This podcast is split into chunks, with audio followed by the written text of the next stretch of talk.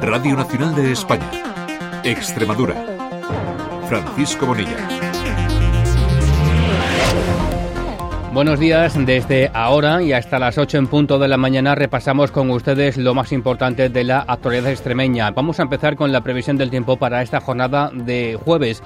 Agencia Estatal de Meteorología, Javier Andrés, adelante. Buenos días, hoy en Extremadura tendremos en el norte montañoso intervalos nubosos que pueden dejar precipitaciones débiles ocasionales durante esta tarde. Pueden ser en forma de nieve por encima de los 1400 metros. En el resto de la comunidad el cielo estará poco nuboso, aunque con algunos intervalos nubosos ocasionales durante las horas centrales del día. Durante esta mañana tenemos también algunas nieblas dispersas. Hoy las temperaturas se mantienen sin cambios o suben ligeramente. Se espera hoy una máxima de 18 grados en Mérida, 17 en Badajoz, 15 en Cáceres. El viento será de componente suroeste al noroeste, con rachas fuertes por la tarde. Es una información de la Agencia Estatal de Meteorología.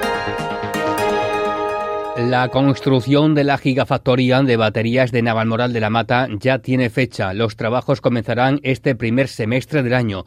Así lo ha confirmado el presidente de la empresa promotora, la multinacional china Envision, al presidente del gobierno Pedro Sánchez. Ambos mantuvieron ayer por la tarde una reunión en Moncloa. El propio Sánchez publicaba después de esa reunión en la red social X que los esfuerzos del gobierno y la multinacional china han hecho posible un gran proyecto industrial empresarial clave para Extremadura y también para toda España.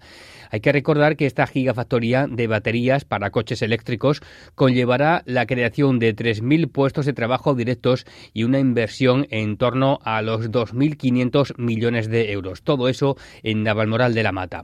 Más asuntos, miramos ahora al campo. Este miércoles el Comité Regional de Seguimiento de la PEPAC, es decir, el Plan Estratégico de la PAC, se ha reunido por segunda vez para tratar, entre otros asuntos, el regadío de tierra de barros y los fondos europeos destinados a este proyecto. Ana Vázquez. El proyecto de transformación en regadío de 15.000 hectáreas en tierra de barros está financiado con fondos europeos del PEPAC. Desde la Junta de Extremadura quieren que la inversión esté asegurada, que lleguen esos fondos y que lo hagan a tiempo, es decir, antes de diciembre de 2025. Para ello, la Comisión Europea dice que el proyecto debe estar incluido en el Plan Hidrográfico del Guadiana, tarea que compete al Estado. Por ello, la presidenta de la Junta, María Guardiola, ha exigido al Ministerio que se haga cargo de sus competencias y cumpla las indicaciones de Europa. Vamos tarde, vamos mal y lo que queremos es que como esto es responsabilidad del Ministerio, hay una secretaria de Estado que era la responsable en esta región, era como consejera, pues algo nos tendrán que decir. Queremos que eh, en el trámite de su inclusión, si es que lo van a hacer, desde luego nos aseguren los fondos, si no es a través de fondos europeos, a través de fondos del Estado. Por otro lado, la presidenta de la Junta se ha referido a otro asunto que tiene que ver con el campo y con Europa. La Ley de Restauración de la Naturaleza, aprobada por el Parlamento Europeo, que obliga a restaurar el 20% de los ecosistemas deteriorados. En Extremadura, esto obligaría a actuar sobre muchas cepas, algo que según Guardiola sería muy perjudicial para los agricultores y ganaderos de la región porque restringe su actividad. Una ley que vuelve a asfixiar a, a nuestra gente, a nuestro campo, a nuestros agricultores, a nuestros ganaderos yo creo que hay que ser coherente. Y nosotros, desde luego, en Europa y donde haga falta, vamos a luchar para defender sus derechos y, desde luego, que se puedan ganar el pan de su hijo y que nos lo podamos eh, ganar todos, porque al final todos dependemos de, nuestros agricultores, de nuestros ganaderos del sector primario. Eh, la seguridad alimentaria está en juego y yo creo que Europa tiene que ser consciente de eso.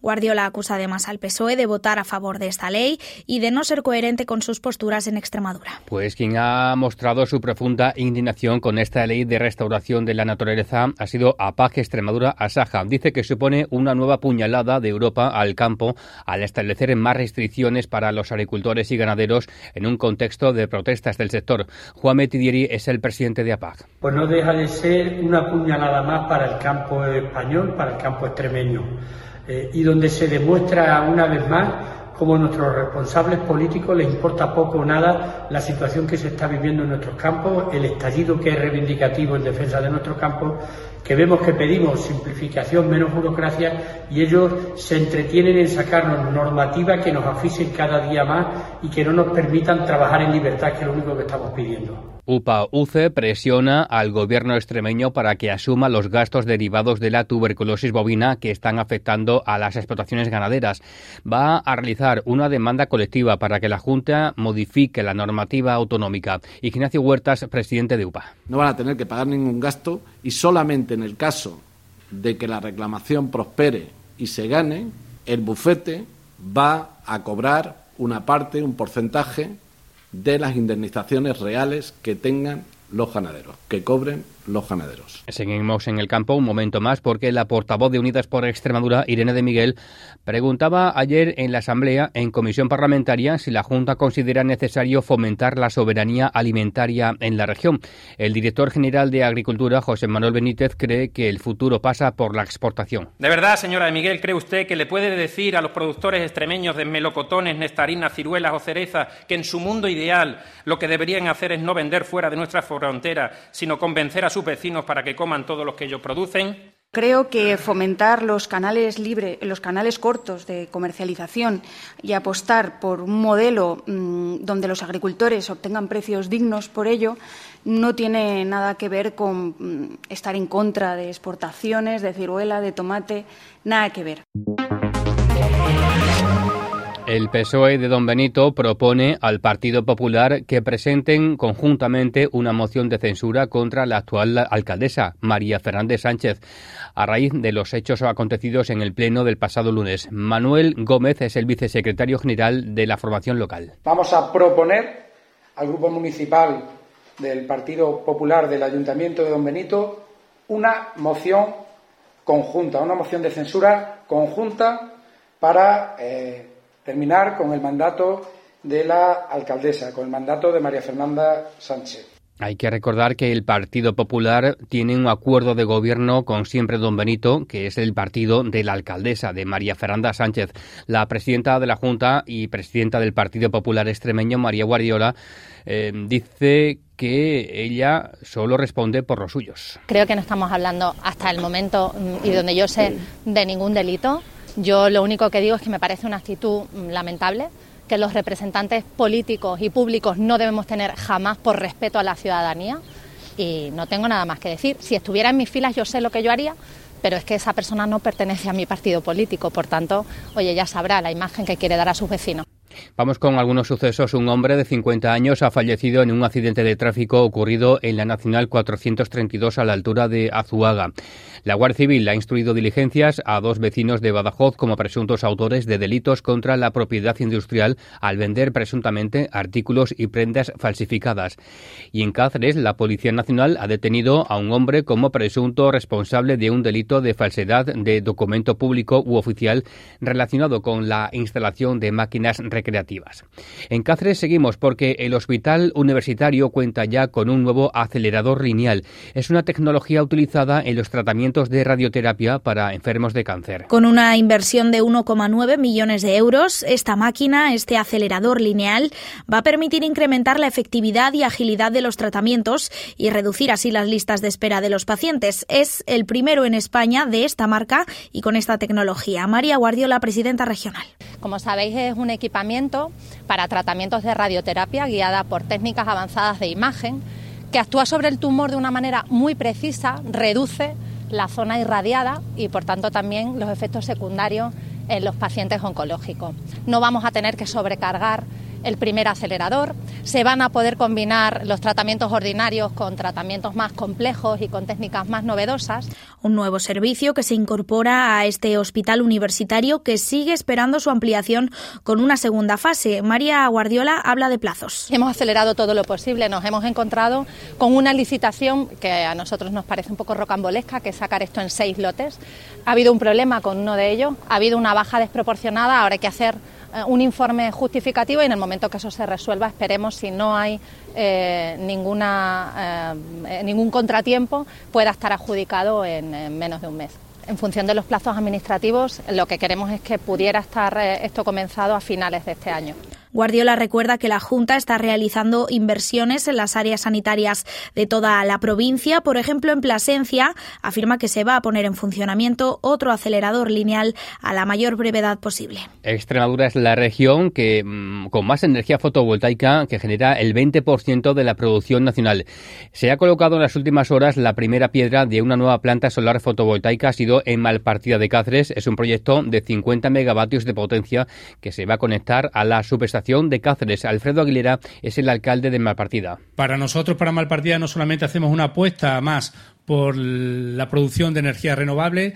Allí a la espalda nuestra veréis que tenemos otra planta solar que produce 25 megavatios. Se van a sumar estos 45-50 megavatios que va a producir Arco 1 y estamos trabajando en algún otro proyecto pues para seguir produciendo, pero siempre desde la responsabilidad de los que gobernamos de hacerlo de una forma equilibrada.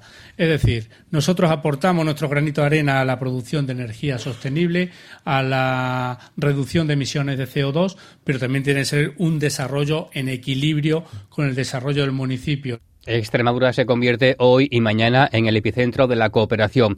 Aquí se va a celebrar un congreso en Mérida que va a debatir sobre los resultados que ha tenido la Declaración de Mérida firmada en el año 2017. Silvia Tostado es la presidenta de la Fundación Triángulo. Considerábamos que era momento de analizar cuál ha sido el impacto de la Declaración de Mérida junto con las entidades firmantes de esta declaración. Vienen representantes de, de distintos gobiernos la Vuelta Ciclista a Extremadura ya tiene fecha. La masculina comenzará el 15 de marzo en Badajoz y terminará el 17 en Piornal. Por delante, 435 kilómetros. Julián Pozuelo, presidente de la Federación Extremeña de Ciclismo. La primera etapa partirá y llegará a Badajoz la segunda partirá de Guareña y llegará a Herrera el Duque. Y la última será la etapa reina de la, de la Vuelta a Extremadura masculina. Partirá de Garrovillas de Alconeta y llegará a Piornal con una distancia de 153 kilómetros. Y la femenina comenzará el 8 de marzo en Nuño Moral y terminará el 10 en Zafra con un recorrido total de 206 kilómetros.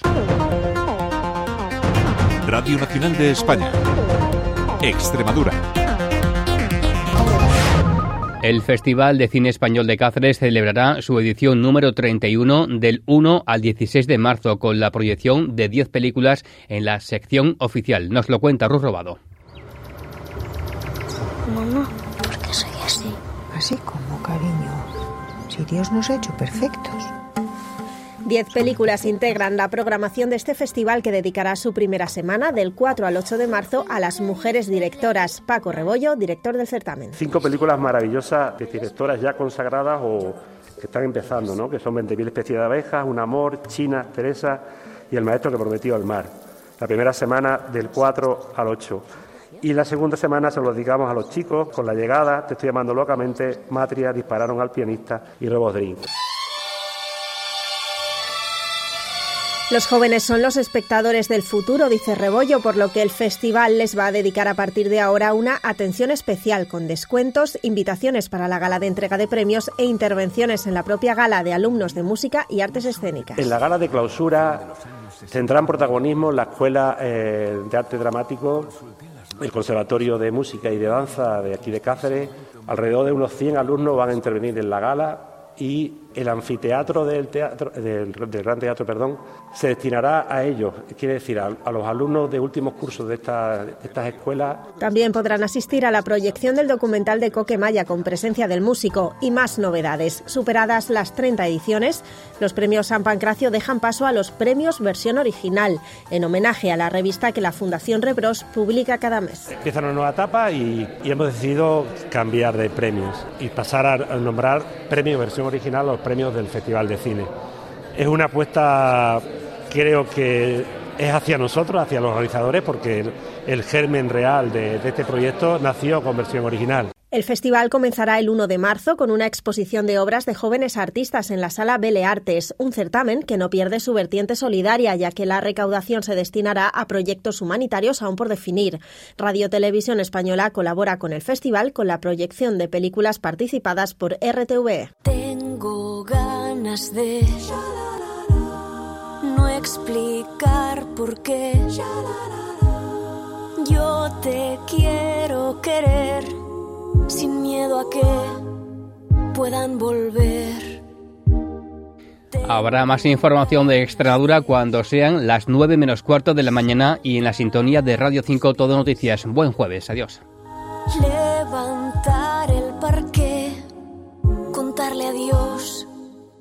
quiero ser.